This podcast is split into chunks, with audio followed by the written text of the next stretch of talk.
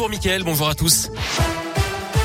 À la une, la fin de la gratuité des tests de dépistage du Covid pour les personnes non vaccinées. À partir d'aujourd'hui, il faudra donc débourser 25 euros pour réaliser un test antigénique dans une pharmacie, 44 euros pour un test PCR.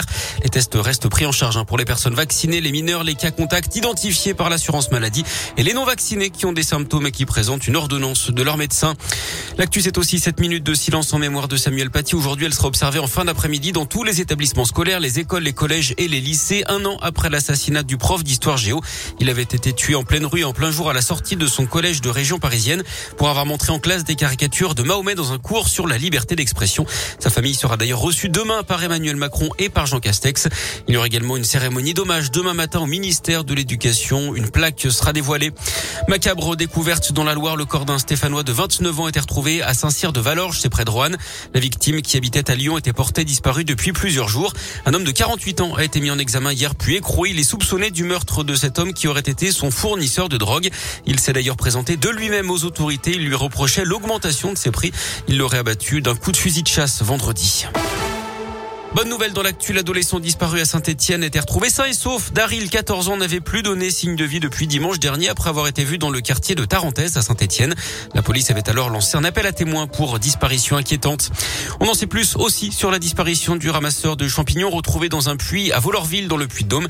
L'autopsie semble écarter l'intervention d'un tiers et donc la piste criminelle d'après la montagne. Encore des allègements dans la Loire. La préfète a annoncé hier que le port du masque en extérieur ne serait plus obligatoire dans les lieux recevant du public à partir de lundi. Ça concerne les stades, les brocantes, les foires, les vides-greniers ou encore les marchés. C'est en lien avec la chute continue du taux d'incidence dans le département. Je vous rappelle également que les écoliers de l'Ain n'auront plus à porter le masque en intérieur à l'école à partir de lundi également. L'enquête progresse après la découverte d'une retraitée décapitée chez elle à Agde dans l'Hérault. Hier, un suspect a été arrêté et placé en garde à vue. Un homme de 51 ans qui visiblement connaissait la victime. 1000 euros ont été débités avec sa carte bancaire après le meurtre. Les enquêteurs n'avaient relevé aucune trace d'effraction chez la victime. Le meeting de Xavier Bertrand dans l'un hier à Oyonnax, le premier depuis qu'il a accepté de participer à la primaire des Républicains. Il a été reçu par le député Damien Abad, Xavier Bertrand qui est venu expliquer comment faire gagner la droite pour la France. Il a également prédit que si la droite ne gagnait pas ou n'était pas au second tour de la prochaine présidentielle, cela signifierait la disparition de cette famille politique. Le sport, euh, le foot avec le retour de la Ligue 1 ce week-end, dixième journée en ouverture ce soir. Le PSG sans ses, Sud-Américains affronte Angers.